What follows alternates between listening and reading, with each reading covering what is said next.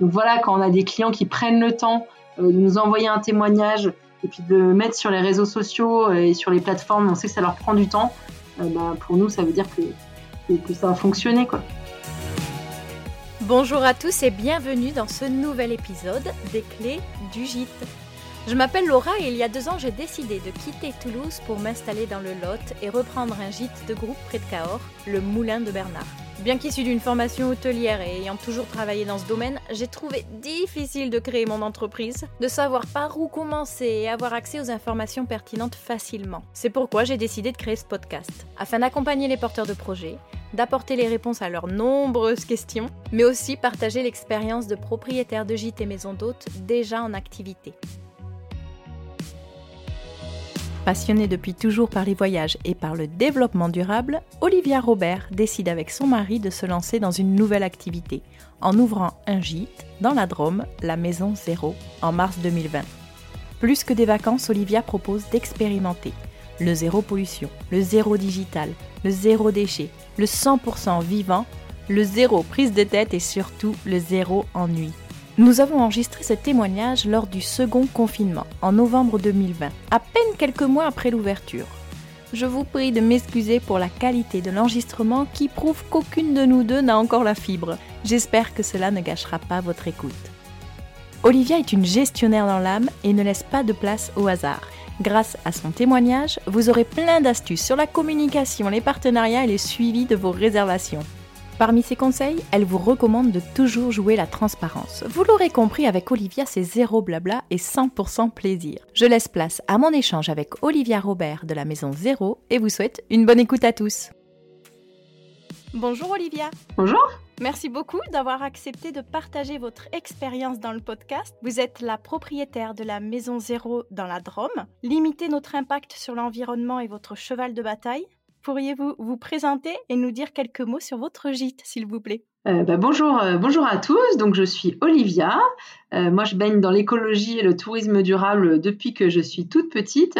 Et donc quand j'ai eu commencé à penser à mon ma carrière entre guillemets professionnelle, j'ai tout de suite eu envie de concilier mes valeurs pour l'écologie et ma passion pour pour les voyages. Et donc, ça fait 13 ans que je bosse dans le secteur qu'on appelle le secteur du tourisme durable. J'ai d'abord commencé chez euh, Nouvelle Frontière, le tour opérateur. J'ai travaillé chez voyagesncf.com, qui s'appelle aujourd'hui oui.sncf, où j'étais en charge du développement durable et des trophées du tourisme responsable, euh, qui était un concours qui avait pour objectif, pour ambition, de vraiment valoriser les belles initiatives de tourisme durable en France. Euh, ensuite, j'ai bossé pour l'Office du tourisme et des congrès de Paris. J'étais directrice partenariat et développement durable. Et notre, euh, un de nos enjeux était d'accompagner les hébergeurs dans leur démarche de développement durable. Et ensuite, j'ai croisé la route de l'aventurier et réalisateur Nicolas Vanier. Et donc, je l'ai accompagné dans des expéditions euh, dans le Grand Nord, en Russie, en Chine et Mongolie. Et là, j'ai eu une super expérience, mais ben, j'ai pu voir les impacts concrets du réchauffement climatique. Et quand je suis rentrée en France, j'ai eu envie de monter une agence de voyage pour proposer l'aventure à portée de main, en disant qu'on n'avait pas besoin d'aller à l'autre bout du monde, d'être mycorn pour vivre l'aventure. Et euh, l'année dernière, avec mon chéri, on a donc euh, acheté une maison et on a ouvert euh, le gîte La Maison Zéro en début d'année. Alors, comment s'est construit le projet? Vous avez, euh, j'imagine, commencé par, euh, chercher un, bien? Tout à fait.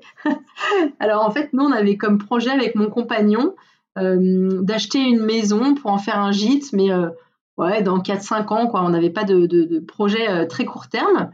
Et le destin, on a décidé autrement parce qu'on a vu une maison à vendre. et on l'a visitée et on l'a achetée. Donc, c'était un vrai coup de cœur. Euh, bon, après, ça n'a pas été aussi simple, on en parlera notamment des, le, pour obtenir le financement. Et voilà, c'est une histoire qui a, entre le moment où on, s'est mis à chercher et le moment où on a, voilà, on a trouvé la maison, il s'est passé euh, quelques semaines. Quels étaient vos critères dans le choix du bien, sa situation, son environnement ou, même sa, construction? Alors, on avait, euh, on avait beaucoup de critères. Le premier, c'est effectivement que ça soit une maison qui soit écologique, euh, idéalement récente, moderne, ou en tout cas où il n'y ait pas beaucoup de, travaux à faire. Euh, le deuxième point, c'était dans un coin qui, une région qui, nous, on adore la, montagne et la Provence, donc idéalement au pied des montagnes, au début de la Provence. On voulait une maison, une région qui s'apprécie en toute saison. on voulait pas quelque chose qui, enfin une maison qui vive juste l'été, puis l'hiver il y a rien. on voulait également être proche d'une petite ville animée, pareil toute l'année.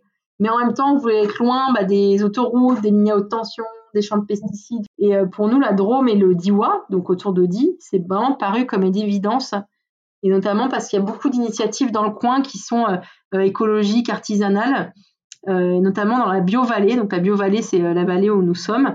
et c'est un territoire d'excellence en termes de développement durable.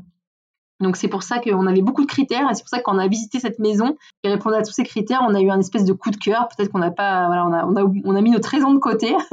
et c'était déjà dans l'intention d'en faire un gîte ou, le, le projet n'était pas encore tout à fait défini? Ouais, non, c'était pas du tout, euh, pas du tout défini. On n'avait pas euh, euh, vocation à ouvrir un gîte et à se lancer dans cette belle aventure.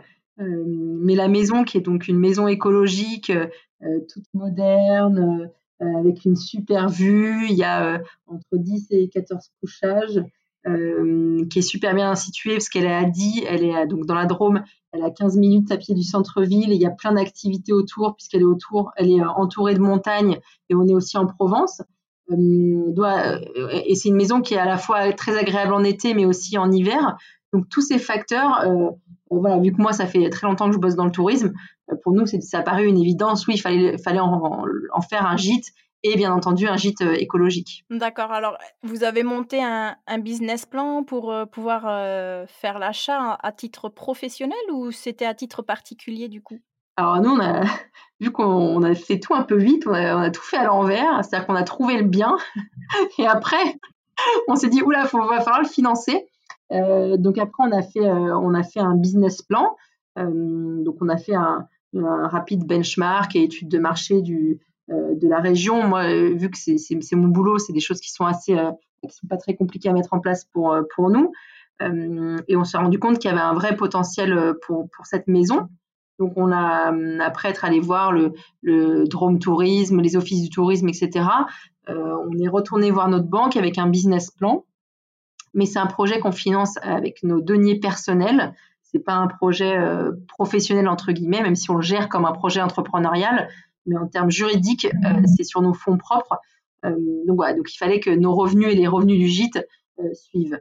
Et on a trouvé, on a eu beaucoup de mal à trouver une, banque qui nous, nous suivait dans ce projet, mais on a fini par trouver. Et donc voilà, on, on est devenu heureux propriétaire de cette maison et on a tout de suite eu à cœur de le transformer en gîte. La maison, elle était déjà habitable ou il y avait euh, des travaux à, réaliser? Alors, pour nous, c'était euh, c'était important que ce soit une, maison qui, était, comme on dit, euh, écologique. donc, mmh. cette maison, elle a été construite très récemment, il y a 4 ou, ou 5 ans, avec des normes environnementales très strictes. elle est toute, toute récente, toute moderne, etc. donc, on avait peu de travaux à faire et c'est ça qui nous a séduit aussi. Euh, parce que je vous l'ai pas dit, mais on a deux, deux petits loulous qui s'appellent Arthur et Lucas et qui ont euh, deux ans et demi et six ans. et on a aussi une activité professionnelle, on a principale, ça, c'est en plus. Donc on est bien occupé. Donc pour nous c'était super de trouver une maison qui était déjà construite.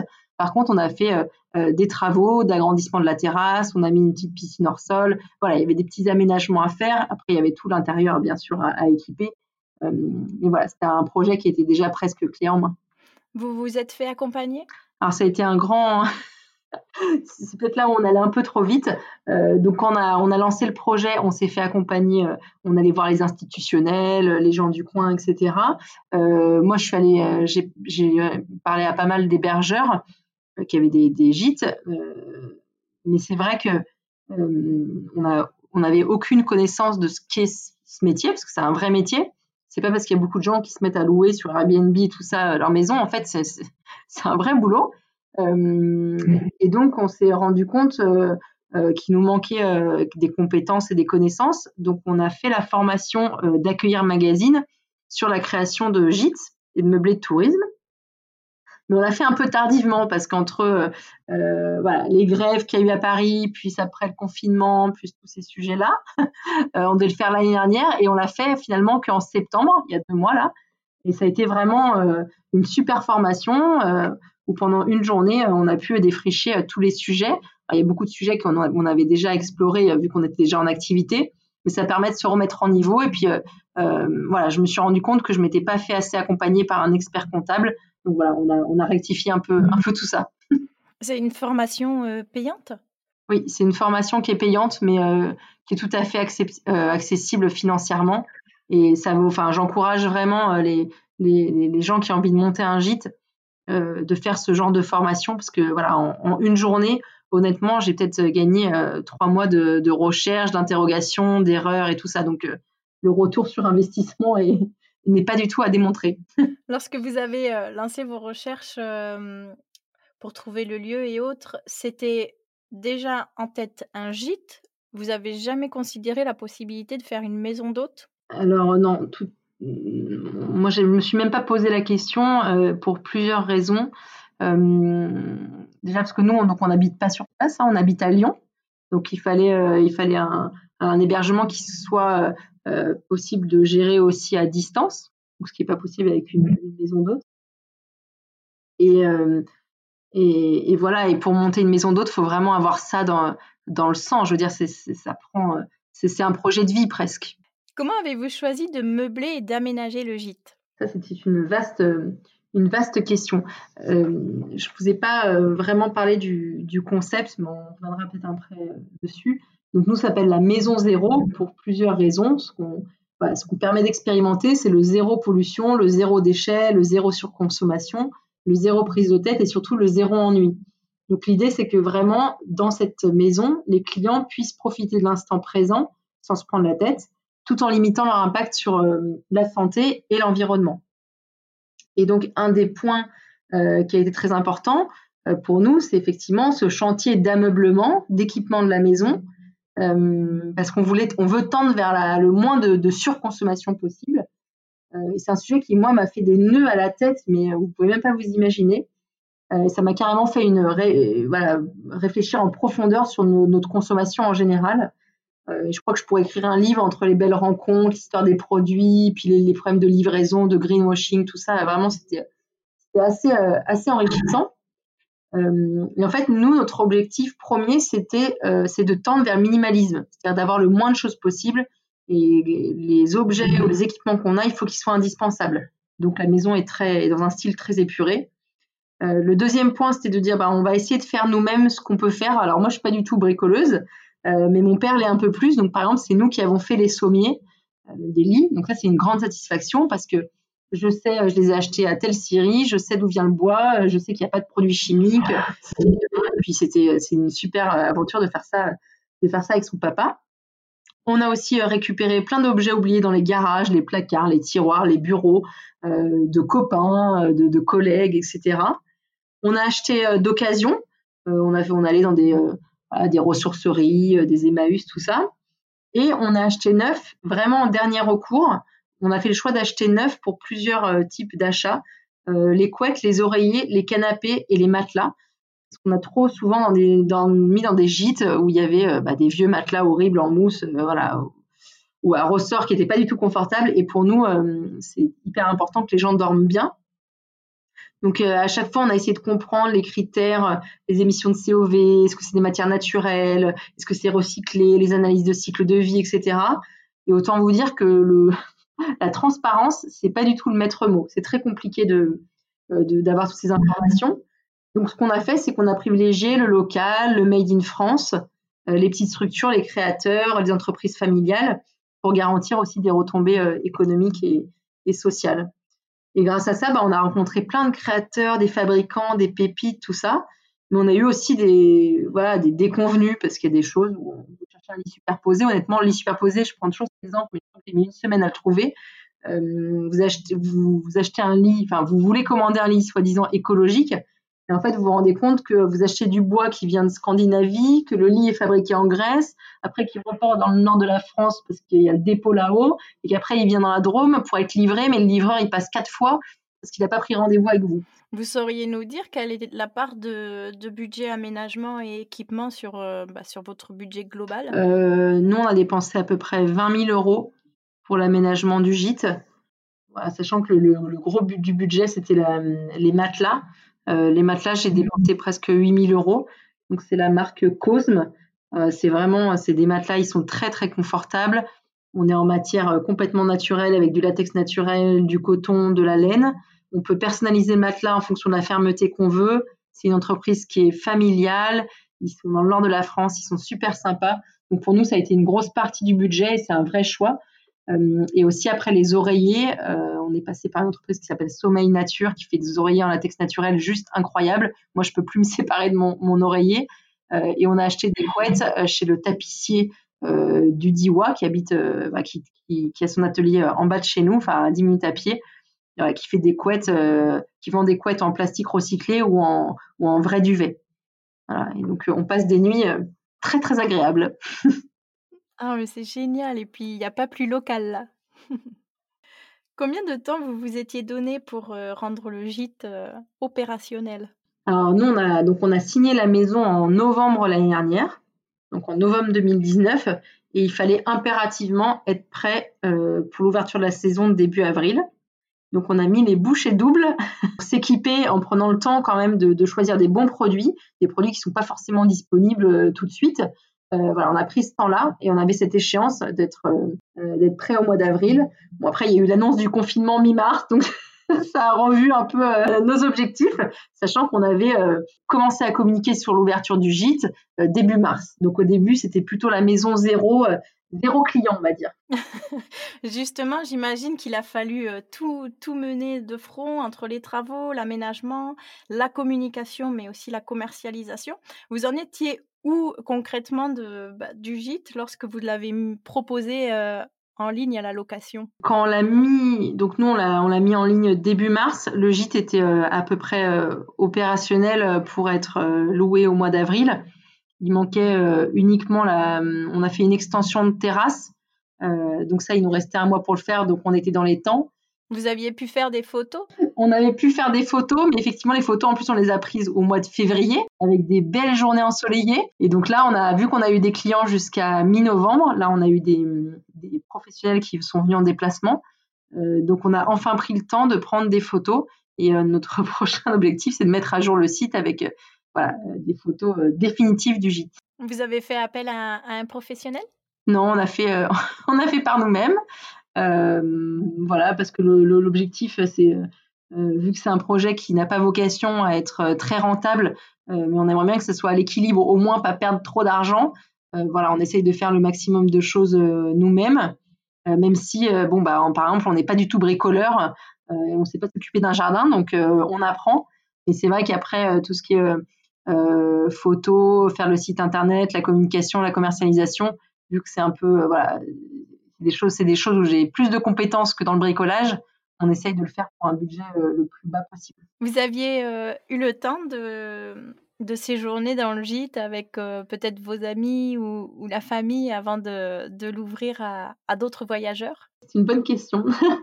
alors en janvier, euh, alors que la maison n'était pas franchement complètement équipée, euh, j'ai invité dix copines à moi qui venaient un peu de, partout, dont la Belgique, l'Italie, etc. C'était le temps où on pouvait encore se regrouper facilement. Ils sont venus passer un week-end au gîte. C'était pendant les rencontres de l'écologie à est un événement où il y a beaucoup de conférences, d'ateliers, tout ça. elles sont venues passer un week-end et je leur ai présenté le, euh, le concept, je leur ai fait vivre l'expérience qu'on vit dans la maison. Et puis surtout, on a fait des super balades. On a fait une super balade en randonnée en raquette. On allait à des conférences sur l'écologie, etc. Donc ça a été un super week-end. Et ensuite, euh, bah, quand il y a eu l'annonce du confinement, on a décidé de, bah, se confiner là-bas euh, pour pouvoir bah, finaliser les achats, les petits travaux, tout ça. Donc on a eu le temps de, de tester la maison pendant plusieurs mois. Donc on a essayé de voir le verre, on a essayé de voir le, le verre à moitié plein plutôt qu'à moitié vide et ça a été euh, une belle expérience de tester euh, ce gîte euh, voilà, avec nos enfants en particulier. Travaillant tous les deux à temps plein et ayant deux enfants plutôt jeunes, comment vous vous organisez? Ah bah, on, dort plus. non, non, après moi je, je suis, je, j'ai l'habitude de beaucoup travailler, j'adore ça. et en fait, le, gîte, c'est, du travail, mais c'est aussi beaucoup de, beaucoup de plaisir. donc pendant la première année là, de lancement, euh, je, consacre euh, deux ou trois jours par semaine euh, au gîte, en plus de mon activité professionnelle.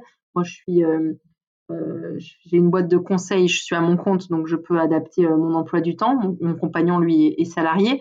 Donc lui, il va plus, par exemple, le site internet, on l'a fait le soir, hein, à partir de 22 h on se mettait dessus. C'est aussi une aventure, c'est une aventure professionnelle, mais aussi c'est une aventure familiale parce qu'on fait ça voilà, tous ensemble et puis que ça nous permet aussi d'avoir un petit pied à terre dans le DIY et, et d'y aller quand il n'y a pas de clients. Vous êtes très engagé, votre site démontre d'ailleurs votre volonté de sensibiliser les visiteurs au réchauffement climatique, mais aussi à notre impact environnemental. Votre clientèle, elle fait plutôt partie des personnes déjà zéro déchet qui souhaitent garder leurs habitudes en vacances, ou, ou est-ce que c'est une clientèle qui est désireuse de découvrir les nouvelles alternatives du tourisme?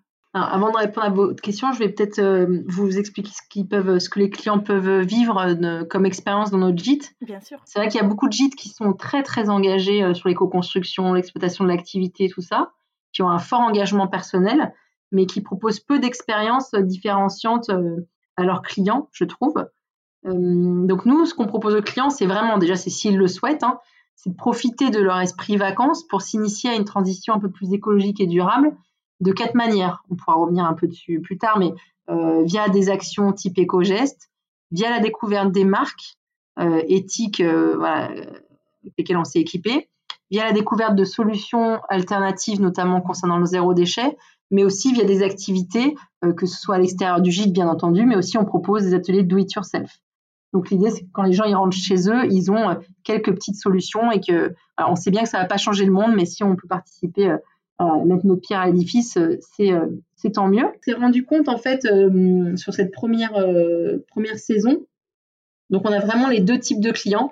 on a des clients qui viennent pour la région, la maison, la vue, vraiment le côté plaisir.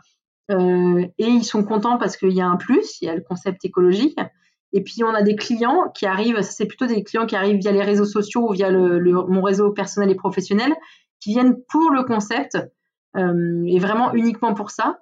Euh, bon aussi parce que j'imagine que la maison leur plaît, etc. Mais euh, c'est la raison principale. Et on a notamment, j'ai notamment une cliente qui est venue au mois de septembre.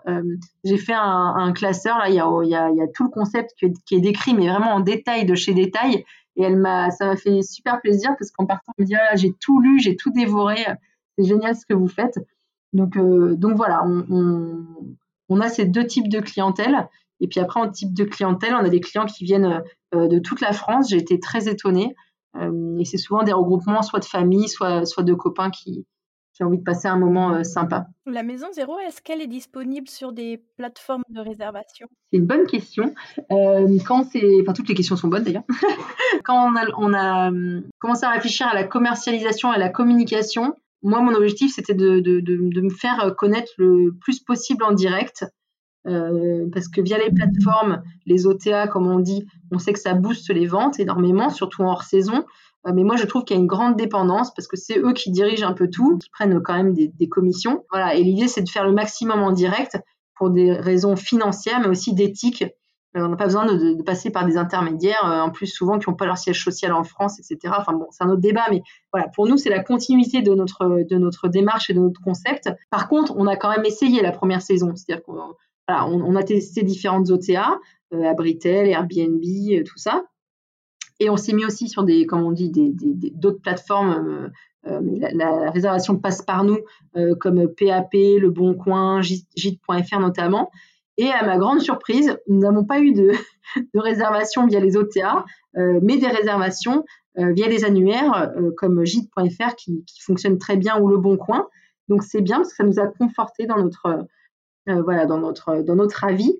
Et là, euh, on va essayer, et on essaye toujours de, maximiser la visibilité en faisant des actions en direct euh, via le référencement du site, notamment les réseaux sociaux, monter des partenariats, etc. Même si c'est compliqué parce qu'en temps de Covid, on avait prévu des, euh, des inaugurations, des voyages de presse, euh, des événements avec des magasins zéro déchet et tout ça. Et là, en temps de Covid, euh, c'est fortement déconseillé. Donc voilà, après, l'idée, c'est de ne pas partir quand même dans tous les sens en termes de communication, parce que au début, enfin, moi, je suis un peu un chien fou, j'ai envie de tout faire, mais on n'a pas forcément le temps et c'est pas forcément le plus pertinent. Donc en fait, là, à la fin de la saison, j'ai listé tous les, tous les contacts que j'avais eus sur la saison. Donc je pense J'en ai eu 150 à peu près, 150 à 200. Donc ça, c'est déjà le, premier truc, c'est de vraiment bien, bien garder ses contacts et d'en faire un fichier de prospect. J'ai essayé de voir d'où venaient les, les demandes et surtout les demandes qui étaient concrétisées pour voir, pour observer le taux de conversion et de voir comment j'allais orienter mon temps, mon énergie et mon budget. Et voilà, je me suis rendu compte que j'avais euh, beaucoup de demandes via l'Office du tourisme qui étaient très qualifiées euh, et donc qui, aboutissaient euh, assez souvent. pareil avec mon réseau personnel et professionnel. Donc voilà, donc je sais que maintenant je vais travailler les actions de communication qui vont toucher ces clients-là. Je trouve ça très intéressant et je, permets de rebondir dessus parce que je fais exactement la même chose depuis l'ouverture. Je tiens un registre dans lequel je, note ben, toutes les demandes et surtout par quelle voie elles m'ont été envoyées. Et, ça permet d'avoir vraiment une visibilité sur ben, les réseaux qui vous apportent de, la demande et ceux qui sont peut-être inutiles ou voilà moins porteurs. Et, éventuellement ben, de revoir un petit peu ces adhésions et, pouvoir oui, économiser quelques sous par-ci, par-là avec des circuits qui sont pas pertinents pour, pour votre offre. Donc ça, je le dis pour les, auditeurs, c'est euh, c'est pas beaucoup de temps puisque c'est à chaque fois juste noté à chaque réception d'un email. c'est un petit peu tous les jours, on va dire, mais ça va très vite. Et c'est très utile pour avoir un peu de recul justement ben, sur vos demandes de location. Et ça permet quand même de, gagner beaucoup de temps parce qu'en fait, euh, on se rend bien compte qu'en étant sur différentes plateformes ou différents sites, que bah, quand on veut mettre à jour les tarifs, les photos, le texte, etc., voilà, il faut, animer tout ça. Donc, donc vaut mieux peut-être faire moins d'actions qui sont plus efficaces que partir dans tous les sens. Après, ça ne veut pas dire qu'on peut pas, on, ne peut pas essayer des choses. Par exemple, moi là, je suis en train de, de, travailler avec les marques avec qui j'ai équipé le gîte en leur disant bah, je, vais faire des actions, des petites actions de communication euh, sur les réseaux sociaux pour vous mettre en valeur, euh, sur notre site internet aussi. Voilà, et en échange, ils vont certainement me référencer aussi sur leur site. Donc ça n'empêche pas d'essayer euh, plein de petites actions et de voir ce qui marche. mais voilà, il faut quand même prioriser sur, sur ce qui fonctionne. Complètement. Vous avez donc pas pour ambition de vous faire classer par, par un organisme de, de certification ou peut-être un label? Alors, on s'est posé pas mal de questions sur, sur les labels. On, est, on vient d'être classé là il y a quelques jours, donc on a reçu les deux étoiles. Pour nous, c'était important parce que ça permet aux clients d'avoir un gage de, de, qualité, puis même nous, ça nous permet de, de nous améliorer même si je pense que les clients euh, savent pas forcément qu'il y a des étoiles euh, pour les gîtes comme pour les, hôtels. Même moi qui bosse dans le tourisme, je, ne le savais pas avant. On a un seul poêle, on n'a pas de radiateur, on n'a pas de climatisation, euh, on, a pas, on a fait le choix de ne pas mettre de télé. Voilà. Et ça, c'est des choses qui aujourd'hui font perdre des points. Et je trouve ça dommage un peu qu'en 2020, le référentiel du classement ne mette pas plus en valeur euh, des hébergements euh, voilà, qui, agissent énormément pour l'environnement parce qu'on sait que c'est ça les enjeux et qu'en plus les clients euh, de nos jours ils ont envie de, enfin je pense hein, qu'ils ont envie aussi de passer des vacances et de déconnecter. Donc peut-être que de ne pas avoir la télé, le micro-ondes, les Wi-Fi, c'est peut-être moins important que dans un environnement où la qualité de l'air est pas bonne, voilà des choses comme ça. Voilà, c'est le petit coup de gueule personnel. Il est passé. voilà, et après, en ce qui concerne les, labels euh, environnementaux, comme la clé verte, euh, Écolabel européen, c'est des, référentiels qu'on connaît bien parce qu'on a déjà travaillé souvent avec eux. Euh, ça fait partie des objectifs, voilà, peut-être en 2021, quand on aura un peu plus de temps et un peu plus d'argent, voilà, de se faire labelliser. pareil, pour être dans une démarche d'amélioration continue, parce que même si on met en place beaucoup d'actions d'un point de vue écologique, euh, voilà, je dis toujours, on est dans une démarche, euh, on n'est pas parfait et on est dans une démarche d'amélioration continue. Et parfois, bah, on essaye de trouver la, solution euh, la moins pire, parce que parfois, il n'y a pas de, a pas de meilleure solution. En parlant de démarche, est-ce que vous aimeriez aller encore plus loin dans votre offre? On a été un peu freiné. bon, déjà, je, pense que on peut s'améliorer dans, les quatre piliers dont je vous parlais, hein, les, éco-gestes, la découverte des marques, tout ça, on, peut s'améliorer. Nous, on a une liste d'actions qu'on a fait sur le zéro déchet, zéro surconsommation, sur la biodiversité, etc., euh, où il y a des choses améliorables. et voilà, faut, faut y aller aussi progressivement parce que sinon, c'est pas l'idée de faire un burn-out écologique, hein, de se dire ah j'ai trop de choses à faire, en fait, j'y arrive plus. Et on avait comme ambition quand on a acheté le gîte, pourquoi pas d'en faire plusieurs à terme, et puis aussi de faire des, pourquoi pas faire des formations euh, pour former d'autres hébergeurs, euh, euh, faire des learning expeditions pour accueillir des gens, présenter le concept et tout ça. Et je dois, avouer que la, crise sanitaire nous a un peu freinés. Et pour l'instant, on a, un peu revu à la baisse nos, ambitions pour être un peu plus réaliste et être un peu plus serein aussi pour, les, pour les années à venir si d'autres crises sanitaires ou écologiques surviennent. Est-ce que vous aviez vraiment bien appréhender tout ce qu'impliquait l'ouverture d'un gîte Je pense que oui. Euh, même si après, là, j'ai des ajustements à faire euh, euh, sur notamment l'accueil, le départ, comment on fait le ménage, la gestion des draps. ça, en tout cas, sur la, gestion client, voilà, après, un des conseils, c'est vraiment bien se faire accompagner sur le volet fiscal et juridique chose qu'on n'a pas faite ou qu'en tout cas on a mis de côté euh, au lancement parce qu'on avait on, débordait de partout.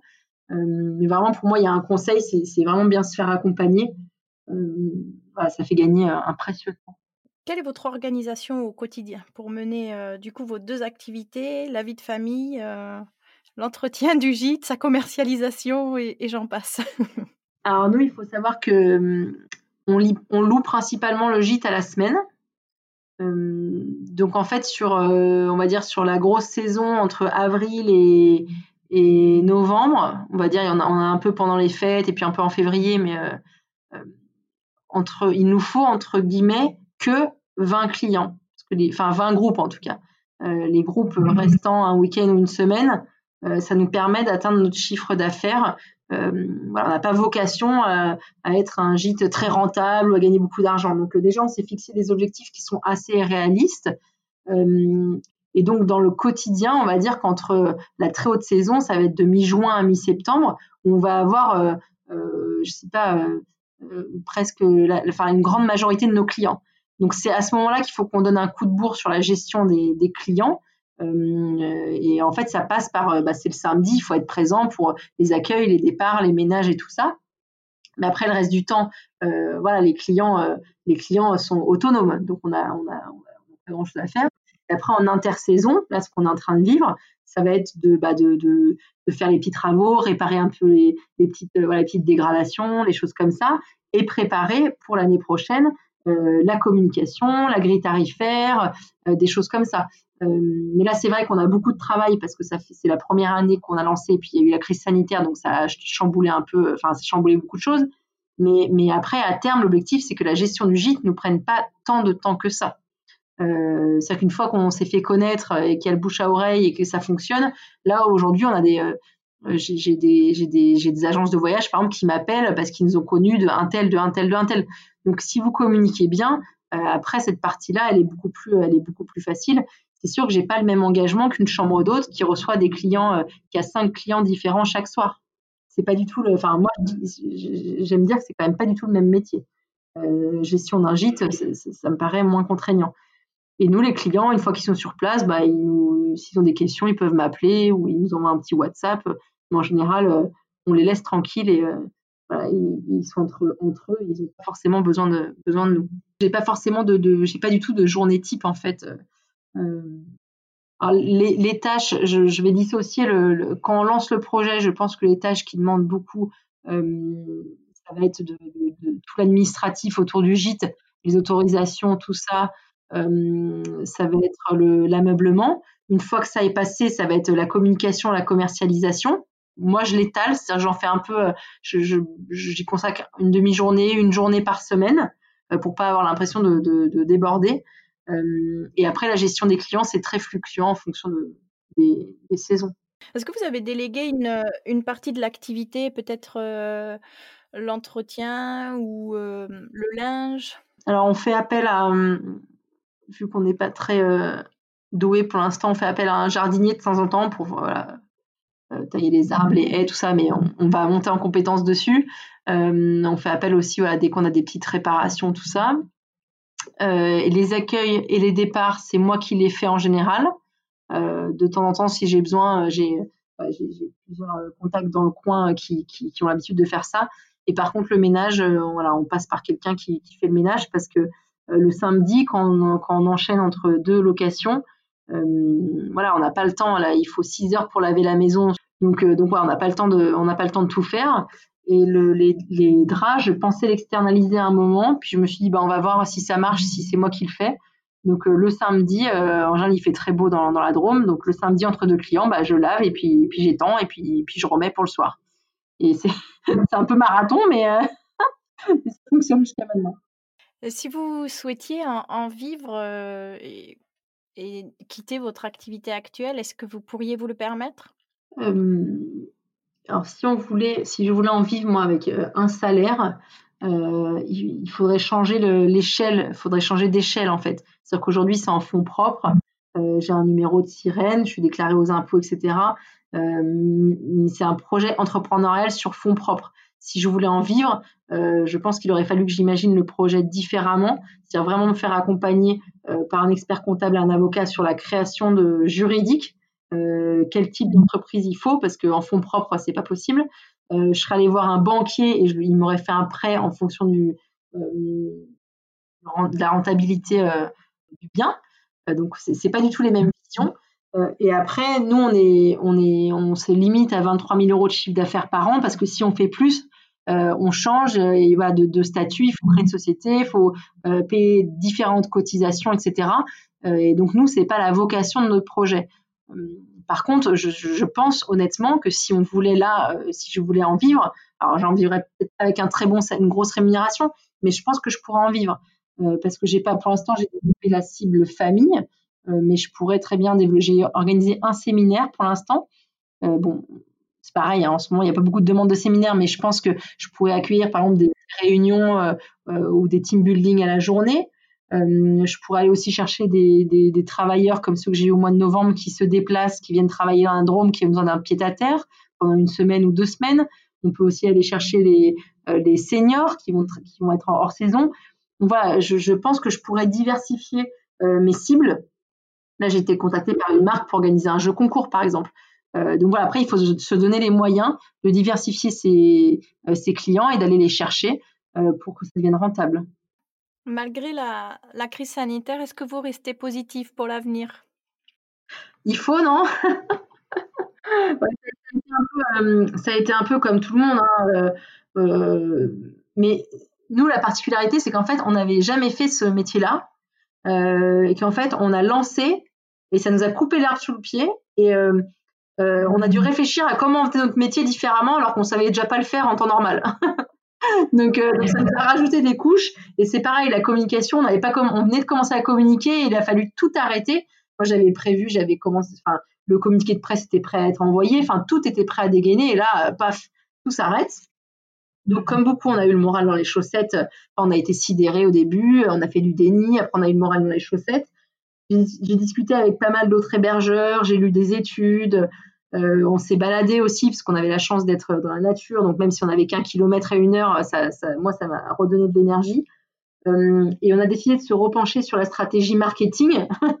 on n'avait pas eu le temps de mettre en place sur le volet communication et on a lancé un petit sondage euh, qu'on a appelé la maison 00 client pour comprendre les critères de choix des vacances des gens qui allaient répondre. Et on a été très, touche, très touchés et très surpris parce qu'on a eu près de 1000 réponses sur ce questionnaire qu'on a voulu aussi euh, euh, sympa, euh, rapide et visuel. Hein. On n'a pas fait un truc pour tout le monde. et on a reçu aussi beaucoup d'encouragements, des appels d'inconnus qui proposaient de l'aide. J'ai eu des nouvelles d'amis d'enfance. voilà. Et on a même eu des demandes de réservation. donc nous, ça nous a vraiment, ça nous a vraiment boosté. et après, on a fait une petite infographie avec les résultats que j'avais reçu et qui est vraiment très très déjà belle, même si c'est pas le, facteur principal, mais euh, oui, effectivement très facile à lire et euh, c'est très agréable euh, parce que avec des informations essentielles et très facilement lisibles, quoi.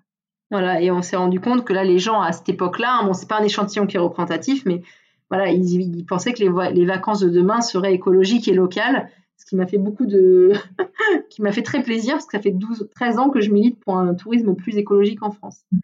Et une fois qu'on a, fait tout ça, on, s'est dit, bon, alors le protocole sanitaire, j'imagine que vous aussi, on s'est fait des nœuds à la tête. Est-ce qu'il faut faire des rotations de couettes? Est-ce qu'il faut enlever la bibliothèque? Est-ce qu'il faut désinfecter tout à la javel? Donc on s'est fait des nœuds à la tête, surtout que le protocole n'était pas officiel, hein. il a été officialisé au mois d'août, hein, une fois que la, haute saison était, passée. Euh, et puis en, discutant avec les autres hébergeurs, on est sur un groupe d'entraide sur Facebook, on a vu que les gens, les professionnels, certains, allaient revenir au tout Javel. C'est horrible de se dire que la crise sanitaire va juste empirer la crise écologique. Bon, euh, fin de la parenthèse. Euh, et en fait, nos clients, donc au début, on a, j'ai écrit un protocole et tout, avec plein de détails de ce qu'on allait faire. Hein. Et en fait, les clients, honnêtement, ils m'ont pas posé de questions, ou très peu. Euh, ils voulaient en profiter, ils voulaient se détendre, ils voulaient être dans la nature. Par contre, ils étaient rassurés par le fait que c'était un gîte, que c'était privatisé, qu'on était au milieu de la nature. Voilà, il y avait des éléments quand même de réassurance. Euh, on n'a pas fait comme si rien n'était. Mais n'empêche que ça, voilà, c'est pas ça. Et même aujourd'hui, là, les demandes de réservation que j'ai, euh, peut-être que les gens se sont aussi habitués. Euh, c'est pas en tout cas, moi, je ne vais pas mettre, et ça, si les clients me demandent, je le dis honnêtement, je ne vais pas badigeonner, inonder mon gîte de Javel, parce qu'en fait, ça sera peut-être mieux, ça va peut-être tuer le Covid, mais ça va peut-être apporter d'autres maladies. Ou en tout cas, ça, c'est pas bon, c'est quand même pas très bon pour, euh, pour la santé. Donc voilà, donc ce Covid euh, nous a servi parce que bah, ça, je pense que les Français ont redécouvert leur région, mais ça nous demande de nous réadapter en permanence et je pense que vous, c'est pareil. Euh, il faut réassurer les clients. Il faut toujours se demander alors quel bon moment pour communiquer. Euh, on peut pas organiser des événements, des inaugurations, des voyages de presse. Les gens réservent de plus en plus en dernière minute. Ils veulent que ce soit flexible. Donc voilà. Après, euh, bah, c'est des choses, je pense qu'il va falloir s'habituer à vivre, à vivre comme ça. et puis, il faut. nous, c'est quelque chose qui est super important. C'est la transparence sur les réseaux sociaux, sur le site, ou quand on fait des présentations des podcasts, ou tout ça. Euh, on raconte les coulisses, les vraies coulisses, on raconte nos galères, on partage nos réflexions, on montre pas que des belles photos. Euh, voilà, euh, parce qu'on peut pas faire comme si tout allait bien là. donc voilà, donc l'idée c'est d'être en interaction, en proximité avec, avec nos clients. Quel est le, meilleur souvenir que vous gardez en tête jusqu'à maintenant? Alors j'en ai deux. c'est quand j'ai mangé les cerises de mon cerisier. et que j'en ai quand même laissé quelques-unes aux clients qui arrivaient mi-juin quand même. Je me suis dit que je ne pouvais pas leur faire ça. Voilà, les, les, bons moments, c'est quand on accueille les clients, que les clients sont contents, ils sont contents d'arriver là. Et puis après, quand on a des petits témoignages, parce que voilà, aussi dans la relation client, ce qui nous paraît euh, très important, c'est quand ils repartent, donc en général, ils nous disent ce qui va, les petites choses qui vont pas, etc. Bah, c'est de leur renvoyer un email après euh, pour leur demander s'ils peuvent mettre leur avis euh, sur, sur Google, sur les fiches Google My Business, sur euh, les, plateformes comme gite.fr, euh, sur votre euh, Facebook, etc. Parce qu'on sait qu'aujourd'hui, c'est super important pour, pour les autres, pour vos prospects, de, de, voir ces super avis. Donc voilà, quand on a des clients qui prennent le temps de nous envoyer un témoignage et puis de le mettre sur les réseaux sociaux et sur les plateformes, on sait que ça leur prend du temps. Bah, pour nous, ça veut dire que, que, que ça a fonctionné. Quoi. Quels sont les trois conseils que vous donneriez à une euh, personne qui souhaite euh, ouvrir un gîte ou une maison d'hôte? Ça, ça, sera un peu. Euh, je, vais rester humble hein, parce qu'on n'est pas hébergeur depuis très longtemps et c'est pas pas notre métier premier. dans les conseils, il y a en premier le, fait d'être le fait de, bien se faire accompagner, mais ça, je pense que j'en ai parlé à plusieurs reprises. d'aller voir d'autres hébergements pour discuter avec eux, comprendre le métier et surtout savoir si on en a vraiment envie. Euh, parce qu'avoir un hébergement, le gérer, c'est quand même euh, euh, des contraintes aussi, des contraintes de lieu. C'est-à-dire qu'on ne peut pas du jour au lendemain voilà, changer d'endroit ou on peut pas, voilà, en juillet, en août, on évite d'être à l'autre bout du monde parce qu'il faut gérer, il faut gérer son gîte. donc il faut vraiment réfléchir à ce que c'est une vraie envie qu'on a. Moi, j'avoue que j'avais pas je ne savais pas en fait et j'ai peut-être pas poussé assez loin cette réflexion. Bon, il s'avère que ça, ça, me, correspond, que j'aime bien, mais voilà, l'inverse aurait été dommage. Euh, et le troisième point, c'est le d'être transparent avec. Euh, euh, ouais, non, j'en ai un quatrième aussi. être transparent avec les clients, les prospects, les. nous, par exemple, voilà, quand on a un client qui veut réserver, on prend le temps de l'appeler. Bon, il peut réserver en ligne, il n'y a pas de souci, mais on prend le temps de l'appeler et de lui dire, bah, vous savez, le gîte, il est configuré comme ça. Il est, par exemple, il n'est pas en pleine nature. Euh, il y a des maisons autour. Euh, voilà, on essaie d'être transparent pour pas que les gens, quand ils arrivent, ils aient des mauvaises surprises. Euh, et le dernier conseil, je pense qu'il faut faire un gros travail d'aller rencontrer les gens sur place, les institutionnels, les commerces, les prestataires d'activités, tout ça, pour travailler ensemble. Euh, nous, c'est vrai que c'est quelque chose qu'on a, ben, on a eu du mal à faire parce que là, on a, on a, on a investi la maison euh, en début d'année, le temps de tout, meubler et tout ça. Puis quand on a ouvert, euh, après il y a eu le confinement, donc on n'a pas pu aller voir tous ces gens-là, tous ces rendez-vous et tout. mais par exemple, grâce au confinement, on a vraiment, on a vraiment très sympathisé avec nos voisins qu'on connaissait pas. Euh, et c'est aussi important que les voisins, bah, ils acceptent qu'à côté, il y a un gîte, euh, qu'il y ait des voitures qui arrivent, qui repartent, parce que c'est quand même un gros gîte, alors moins que 28 personnes, hein, mais quand même 10, 10, 14 personnes, ça peut facilement faire 3-4 voitures, les gens arrivent, il y a des enfants, ça, ça court partout et tout. Donc euh, voilà, de continuer à faire, de bien faire ce travail de, terrain. Génial. Alors la tradition dans les clés du gîte, c'est de terminer en vous posant deux dernières questions. La première est quel gîte ou maison d'hôte vous donne envie de, vous évader le temps d'un week-end? J'aime bien, ça s'appelle Embrun d'herbe. C'est un écolieu euh, qui est en Bretagne, en Finistère, il me semble, qui a été euh, créé par euh, des architectes.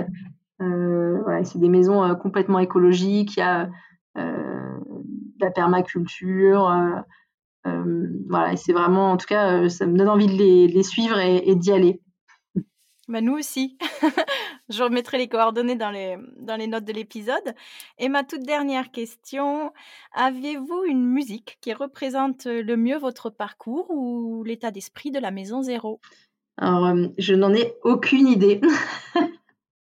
je, je, je, vraiment, je ne sais pas. Je... Ou sinon, en ce moment, c'est peut-être I Will Survive, quoi. ça, c'est vraiment lié, ben voilà. vraiment lié au contexte. Mais c'est parfait. Merci beaucoup Olivia pour votre temps. C'était un plaisir de découvrir les coulisses de la Maison Zéro. Je vous souhaite une très bonne continuation et je vous dis à très bientôt. Merci beaucoup. Les clés du gîte, c'est terminé pour aujourd'hui. J'espère que l'épisode vous aura plu. Si c'est le cas, n'hésitez pas à vous abonner et nous laisser non pas une, ni deux, ni trois, mais cinq étoiles sur la plateforme Apple Podcast.